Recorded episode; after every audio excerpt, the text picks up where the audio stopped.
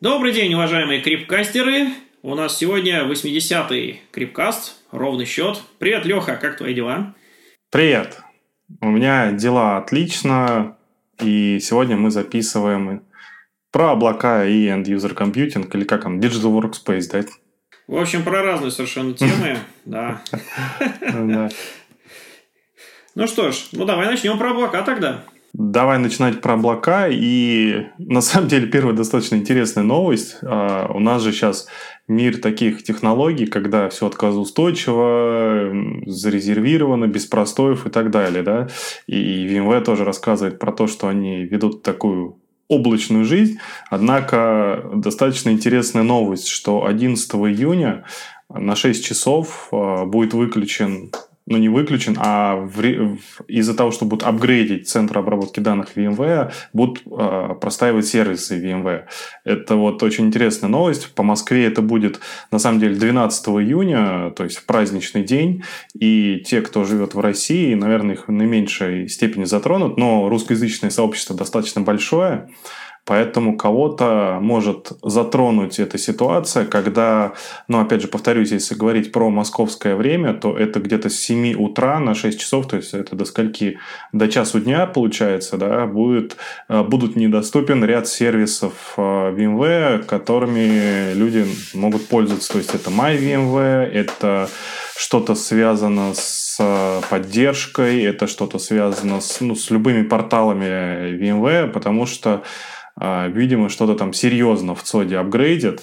А, и ну, на самом деле мне вот удивительна эта ситуация, потому что мы везде всегда говорим о том, что у нас все отказоустойчиво размазана инфраструктура по разным ЦОДам, а в итоге вот видишь, какая ситуация интересная.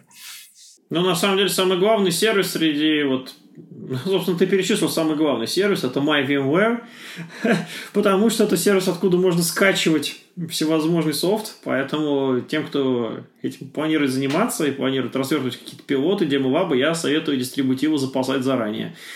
Видимо. Но да, я повторюсь, все-таки в России это будет праздничный день. С другой стороны, если брать все близлежащие нам страны, в которых время ну, примерно там плюс-минус 1-2 часа, это все-таки тоже первая половина дня понедельника, я надеюсь, что ничего серьезного не произойдет, но тем не менее, если говорить про, вот, как я сказал, там поддержка тоже а, будет частично работать, и кейсы уровня приоритета 1, они, естественно, будут а, решаться, но на остальные кейсы, видимо, придется как-то дополнительно ну, подождать потому что будут заняты системы тем, что будут апгрейдиться, ну или будут просто недоступны.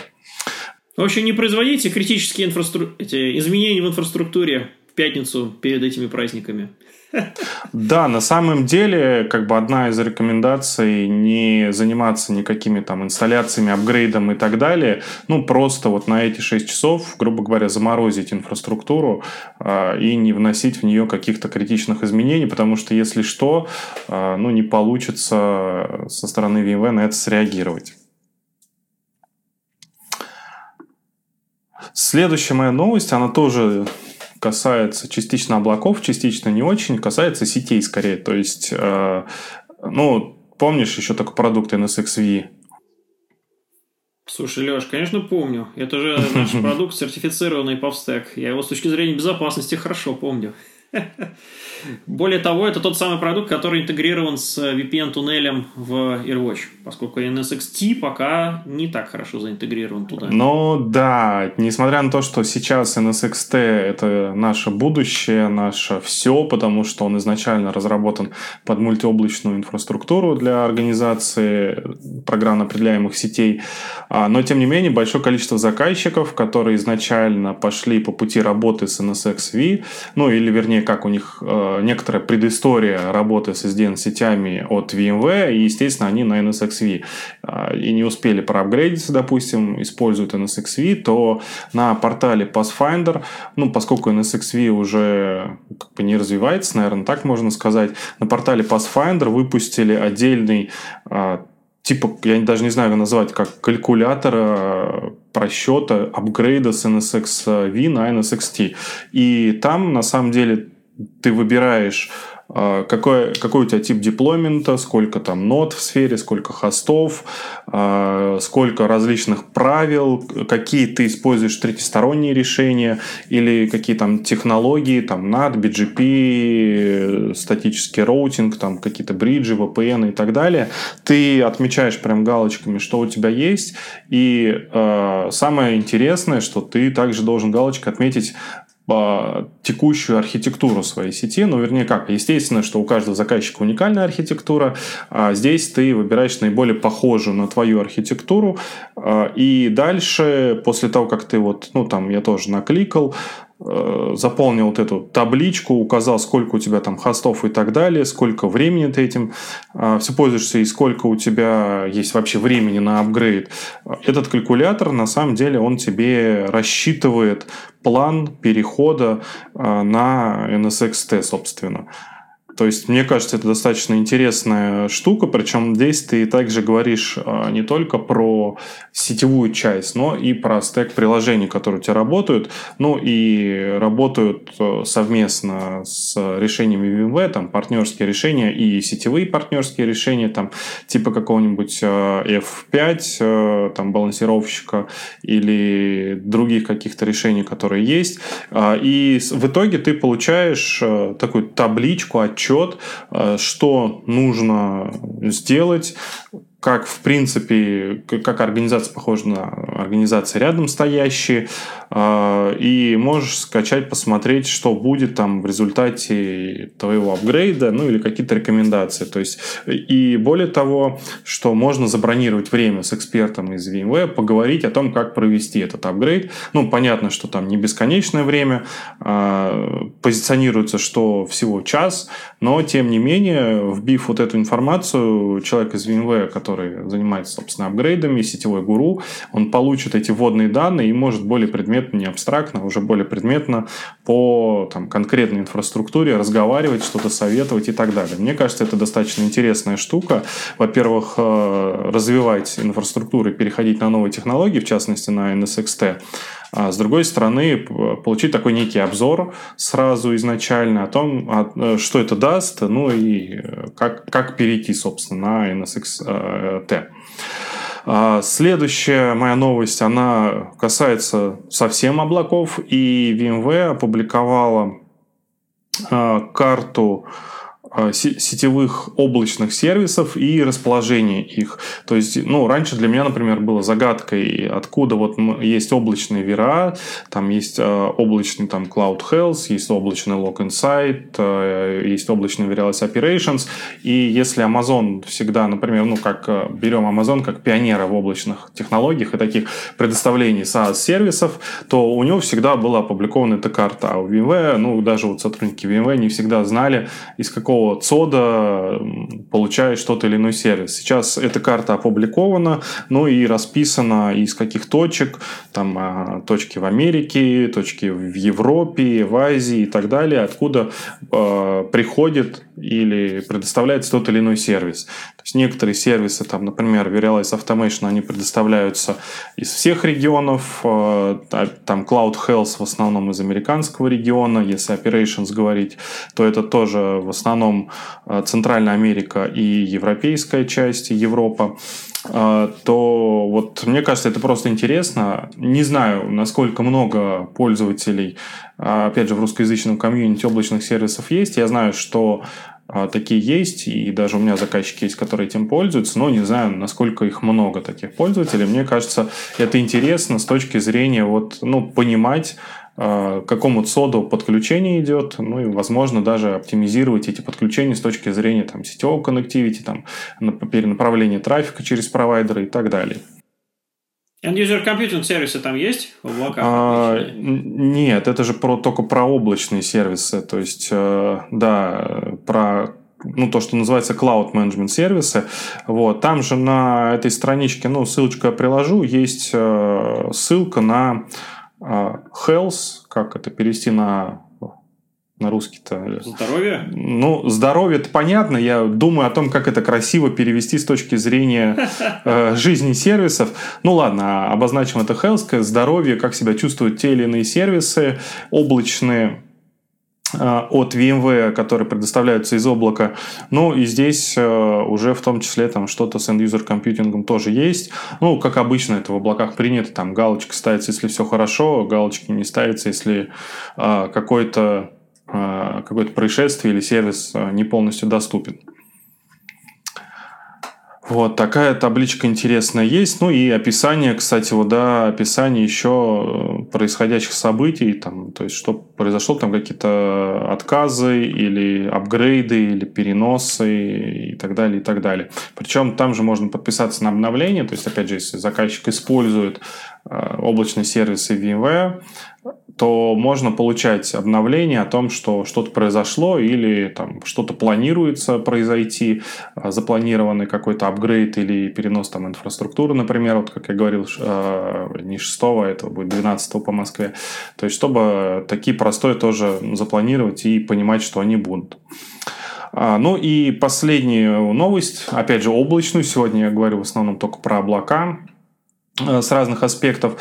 Последняя такая облачная новость, э, то, что, помнишь, мы тоже уже много раз рассказывали, что облако на VMware есть у большинства современных больших э, облачных провайдеров. Это и, ну, первый это Amazon, а потом подтянулся там Microsoft, Google, Oracle, Ali, Ali Cloud и так далее. Но, тем не менее, большинство этих установок, оно а, ну, как бы вот кроме Амазона, а, по инициативе этого облачного провайдера сделано для того, чтобы ну, VMware как лидер с точки зрения виртуализации и программного ЦОДа а, предоставлять э, ресурсы на базе продуктов VMware для своих заказчиков, которые используют уже ресурсы того или иного облака. Вот. Но э, вот эти вот ресурсы, они не всегда сертифицированы на совместимость с различными сервисами VMware. И вот э, кроме Амазона больше никого не было такого сертифицированного облака. Теперь же таким сертифицированным облаком является и другой, э, можно назвать AWS, только AV, а не AWS. Это Azure VMware Solution. Э, это услуга от Microsoft, которая на базе Cloud Foundation построена. Э, и она, сертифицирована, во-первых, протестирована, во-вторых, сертифицирована на работу с облачным Verialize. То есть теперь гарантированно можно сказать, что а, облачный Verialize Automation, он будет на 100% совместим и работать с предложением VMware Solutions из облака Azure. Ну и не только Ждем, когда остальные подтянутся.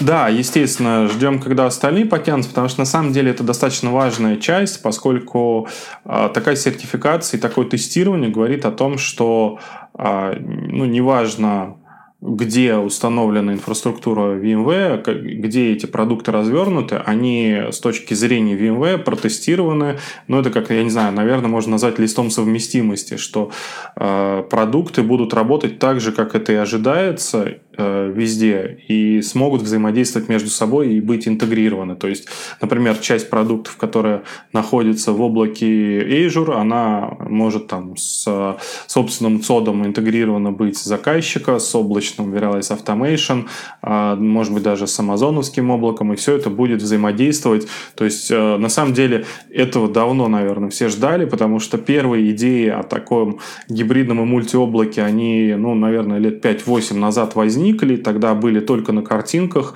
и сейчас вот только дошли до того, что это реально работает, сертифицировано, протестировано и является уже ну, не чем-то необычным, а в принципе тем, что должно было быть э, изнач... в изначальных идеях. То есть эта инфраструктура будет стабильной, надежной, повторяемой, э, ну, удобной и понятной всем, кто использует решение VMware. Но на этом, Лех, я заканчиваю свои новости и давай переходить э, к миру Digital Workspace. Спускаться с облаков на землю, наверное, хотя и не факт, на самом деле. Теперь-то и end-user computing сервисы тоже активно в облаках используют. Но, тем не менее, я сегодня решил сконцентрироваться на VDI, на Horizon и все, что с ним связано. И вот, пожалуй, первый такой связкой новостей, а вернее статей из э, блога э, коллеги Родерика Деблока, значит, хотел поделиться, и касаются эти статьи всевозможной автоматизации. Причем э, автоматизации, наверное, самого сложного с точки зрения как раз автоматизации процесса в Horizon, в построении Horizon VDI, это создание золотого образа. Вот. Ну, в общем-то, ну, не секрет, в принципе, в Horizon э, довольно-таки развитой э, в последних версиях API, который позволяет автоматизировать то, что касается процессов э, на, на бэкэнде, на серверной части, там это брокер подключения, это, соответственно, все, что связано там с сферой. Но, тем не менее, вот обычно даже на пилотах, на пилотных проектах, на которых я участвую, целый день как минимум отводится под то, чтобы Э, разобраться с золотым образом у заказчика, подготовить его к работе в среде VDI, поставить там необходимый набор приложений.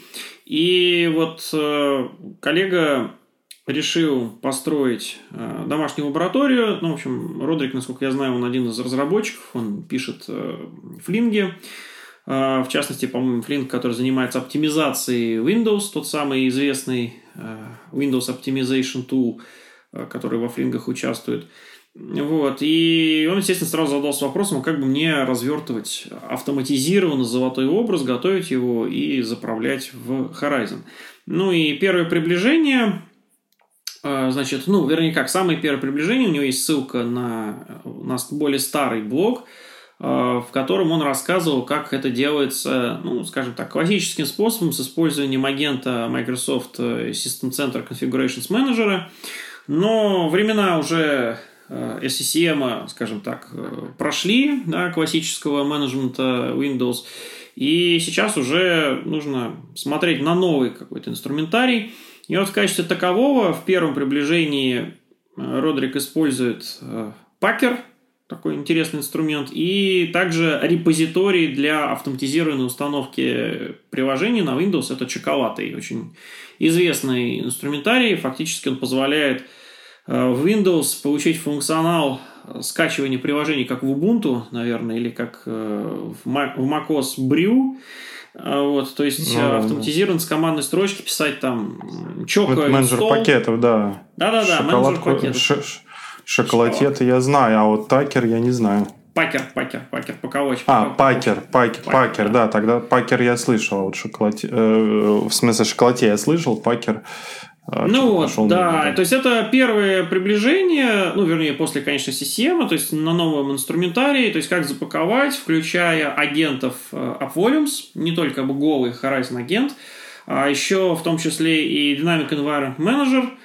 агента, то есть для управления профилями. Вот учесть, что это будут инстант-клоны, Э, соответственно, опять же, автоматизацию провести и развернуть, начиная от настроек виртуальной машины, то есть такие вещи, как сколько там ядер, сколько там памяти и прочие вот подобные настройки, и заканчивая программным обеспечением, которое будет внутри стоять золотого образа, все это вместе собрать и, соответственно, зарядить как золотой образ в Horizon View. И это первое приближение, но следующая вот статья в блоге, а, как бы апгрейд над, над этим делом заключается в том, что все равно даже автоматизация вот этого всего хозяйства, она оставляет такую ну, необходимость следить за тем, как отрабатывают э, вот эти инструменты, скрипты, которые их связывают между собой. Э, нужно сначала все это руками там, запускать, следить, как они выполняются и так далее. Поэтому я бы назвал там следующий блокпост как полная автоматизация. И здесь интересно, э, инструмент используется а, так называемый Azure DevOps. И, казалось бы, там, судя по названию, это облачный инструмент. На самом деле нет, это он премисный агент. И изначально он скачивается, конечно же, там с облака Azure, там dev.azure.com. А, но при этом, в общем-то, сам по себе, по сути, это инструмент, который занимается подготовкой виртуальных машин в облаке Azure, операционных систем на этих виртуальных машинах, но в том числе может совершенно спокойно а, подготавливать э, операционную систему и локальную, он премисную, что, собственно, и используется в статье. Ну и дальше уже знакомые там пакеры и чоколаты позволяют э, там, до, дополнить его своими кусочками функционала, и вместе получается, что у нас Azure DevOps агент следит за в общем-то, запуском вовремя и в нужной последовательности скриптов э, и вот этих инструментов, пакеры и шоколады с обвязкой. Ну, а эти инструменты, в свою очередь, делают там свою работу по подготовке образа. Так что такая более полная автоматизация или вторая ее итерация, она довольно-таки интересная. Я рекомендую тем, кто часто золотые образы апдейтит или готовит их, обратить внимание на вот такой подход. Ну и еще один кусочек автоматизации. Значит, в процессе подготовки золотого образа у нас неминуемо встает вопрос о подключении туда программного, программного обеспечения, в том числе динамический, э, с помощью AppVolumes. И для того, чтобы подключать программное обеспечение AppVolumes, нужно сначала произвести захват этого программного обеспечения, то есть э, запаковать его. И процедура захвата, она раньше была ручная, но с выпуском новой версии AppVolumes, э, по-моему, 21.03 э, по счету, соответственно, появился функционал, который позволяет автоматизированно развертывать AppVolumes агента и запускать процесс запаковки в таком silent режиме, причем независимо от консоли AppVolumes Manager. То есть э, не надо идти на консоль AppVolumes Manager, а можно просто скриптом совершенно независимо скомандовать агенту «начни запаковку». Вот, и закончить запаковку, когда надо. То есть, таким образом появляется возможность широкие для автоматизации. То есть, мы, соответственно, делаем на автомате, там, выкатываем какой-то Windows, с помощью того же самого Чаковаты или каким-то подобным образом мы выкатываем программное обеспечение, а перед этим мы командуем а, агенту автоматизированно начать захват, закончить захват, вычленить, положить на подготовленный VMDK или VHD, причем можно параллельно ага, на VMDK ага. или VHD класть запакованный софт. Да, Volumes работает с тем и с другим форматом. И дальше подключить к AppVolumes менеджеру для того, чтобы дальше опубликовать там на группу в Active Directory там, пользователей, компьютеров.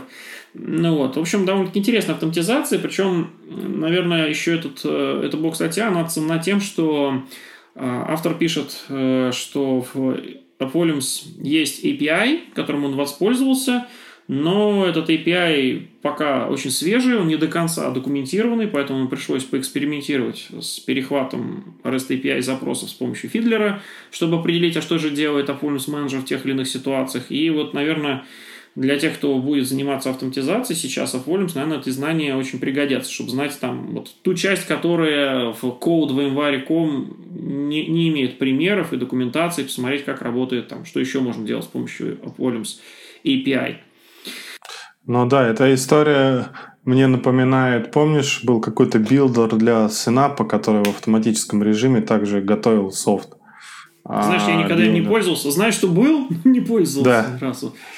Слушай, я его как-то, да, я его как-то раз ставил в лабе, что-то у меня не запустилось с офисом. Я сразу решил по, жест, по жестику офис. Один из самых сложных продуктов на тот момент был для запаковки. Потому что там куча вещей типа агентов, которые в памяти крутятся, куча библиотек, зависимостей и так далее. Вот, и, короче говоря, больше я его не, не испытывал. Ну, по-моему, он жив до сих пор. Конечно, не могу быть уверен, но, по-моему, в общем, он так... Не знаю, насколько он развивается, конечно, но, тем не менее, да, был, был такой довесок. Вот. Э, ну, тем не менее, а вот от э, процесса сборки э, Horizon мы переходим к теме обслуживания, к теме мониторинга. Ну, и здесь Значит, э, уже на протяжении некоторого времени VMware активно сотрудничает с компанией ControlUp для того, чтобы заниматься мониторингом VDI столов. Но помимо вот прямого, ну, скажем так, основного продукта ControlUp, который занимается мониторингом Horizon, э, ребята из ControlUp выпустили за последние несколько месяцев э, два таких интересных очень инструмента – которые занимаются другими связанными с мониторингом задачами. Э, вот первый из них, который вышел буквально пару недель назад, э, это инструмент, который позволяет мониторить физические рабочие места. Ну и здесь многие заказчики задавали мне на самом деле вопрос уже, а вот Control мол, умеет физику-то мониторить. И казалось бы, ну какая разница, он там имеет толстого агента в Windows, и какая разница, где это Windows находится. В принципе, он может мониторить просто обычный ПК.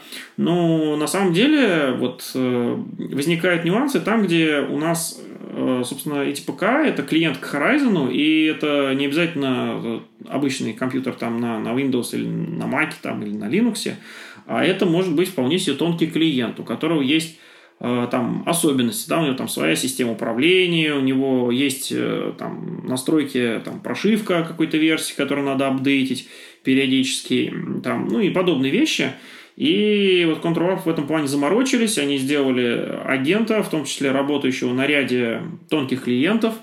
Э, в Европе очень популярные вот тонкие клиенты iGel или iGel, вот. Ну, а также, естественно, там деловские тонкие клиенты, а, ну и так далее. Да? Ну и плюс, конечно же, для обычных ПК. И агент позволяет, в общем-то, с того конца, со стороны клиента показывать, с какой скоростью там приходят к нему пакеты, ну и таким образом дополнять картину, то есть э, смотреть на канал между пользовательским рабочим местом и видяйным столом, да, и фермой видяйной э, полноценно. Ну вот. Ну и Э, в том числе, конечно же, есть возможность, э, точно так же, как и в случае с VDI э, своим аналогом, вот у этого агента выполнять всякие скрипты, смотреть, какие процессы запущены.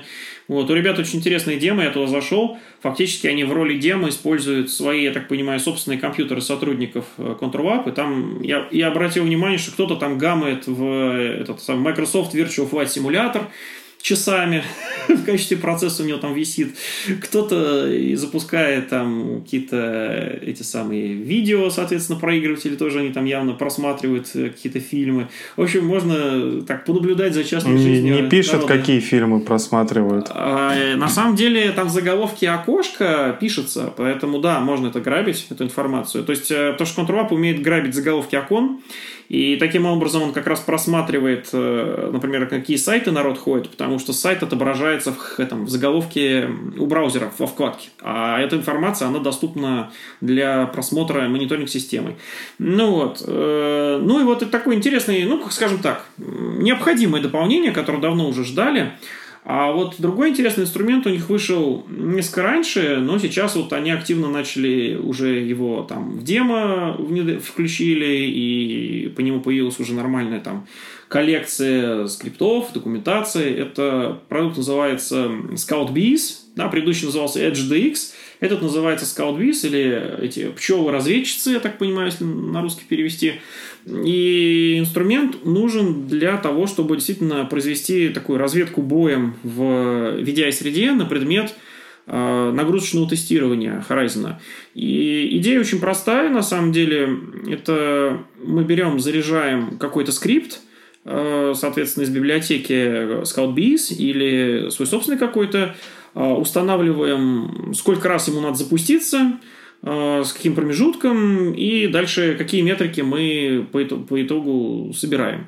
Ну и, соответственно, там скрипты, которые такие базовые, это, например, э, логин пользователя, то есть там каждую минуту происходит логин пользователя и дальше замеряется, с какой скоростью ему отдали VDI стол. И смотрит э, система на консистентность, что каждый раз ему отдают стол там, в течение, например, 16 секунд. Ну, а иногда, иногда вдруг выясняется, что есть какая-то аномалия, в связи с чем-то ему там начинают выдавать стол только спустя, там, например, э, полминуты и больше, да, то есть э, гораздо дольше. Начинаем выяснять, почему не всегда отрабатывает как надо вот, вот эта система. Ну, вот. Но в том числе есть, конечно же, нагрузочные тесты в стиле там каждый, я не знаю, какой-то интервал времени мы запускаем рендеринг, скажем, там в 3D Max, на идеальном столе, а параллельно мы запускаем там еще какие-то, какую-то нагрузку на других идеальных столах на, на этой же ферме. Ну и, соответственно, можем смотреть, как просаживается производительность э, видеокарты или процессора, соответственно, при запуске там разного количества нагрузок. То есть, фактически, это такие, ну, скажем так, э, полубоевые, но в том числе синтетические тесты. Э, раньше мы говорили о том, что а, чтобы произвести такое серьезное тестирование, нужно там, ставить, э, покупать и ставить отдельно логин VSI или Lakeside э, Systrack а, продукты. Вот. Э, ну, более известный, конечно, логин VSI были. Сейчас вот интересная тема – это совмещение синтетических тестов и одновременно, в принципе, систем мониторинга от ControlUp. То есть, получается, что здесь как бы лицензия, я так понимаю, покрывает возможность то и другое делать. Да? То есть это не только одноразовая процедура, там померили нагрузку и все, дальше нам продукт, в принципе, не очень нужен, потому что видеоферму развернули, работаем. Да? А тут еще получается как э, дополнение. Да? То есть мы померили, нагрузку, развернули ферму, работаем и мониторим, и решаем проблемы в ней, да, уже с помощью основной системы мониторинга. Ну, так что, по-моему, тоже очень такое логичное и хорошее дополнение у ребят вышло. Вот. Ну и кому интересно, то посмотрите. Вот. Ну, на этом, наверное, из основных новостей по рынку у меня, в принципе, все. Единственное, что хотел сказать о том, что близится у нас летняя академия, да, Леш? И будет у нас два дня, а, значит, рассказ про, а, значит, как это называется, платформу, да, значит, современную. Может, что-нибудь расскажешь про эту тему? Что ты планируешь? Слушай, ну, сказать? пока на самом деле Академия только финализируется темы и разделы. Я планирую там рассказывать про машинное обучение, текущие технологии, аппаратную часть. И, возможно, мы даже кого-то пригласим из производителей софта и железа. Ну, естественно, скорее всего, это будет NVIDIA, а, возможно, кто-то еще. Но, опять же, я пока не буду сильно спойлерить. А, тем, тема достаточно интересная, с одной стороны. С другой стороны, технологии, ну, будем честны, еще не до конца готовы именно с точки зрения виртуализации и использования там а, современного аппаратного обеспечения, поэтому, ну, посмотрим чуть ближе к делу. Тем не менее, скоро уже будут приходить ссылки на регистрацию, поэтому, ну, естественно, регистрируйтесь на интересные треки и будем рады всех видеть. Да, я, по-моему, с тобой вместе участвую, у нас с тобой будет взгляд такой вперед, Вот. А параллельно у меня будет сессия, касающаяся как раз тоже мониторинга в Horizon, поэтому вот те новости, которые я сейчас кратко, так сказать, осветил, я думаю, что буду их там deep dive делать э, более подробно и всякие интересные интеграции в продуктов мониторинга буду рассказывать уже на своей сессии. Ну и, конечно, тоже э, постараюсь кого-то пригласить, потому что ну, вместе веселее, когда диалог. Вот. Так что да, да конечно, присоединяйтесь. Конечно, да. Угу. Ну что, на этом у нас все. Всем пока. Спасибо за то, что у нас с нами были. Вот. Давай. Удачи. Пока-пока.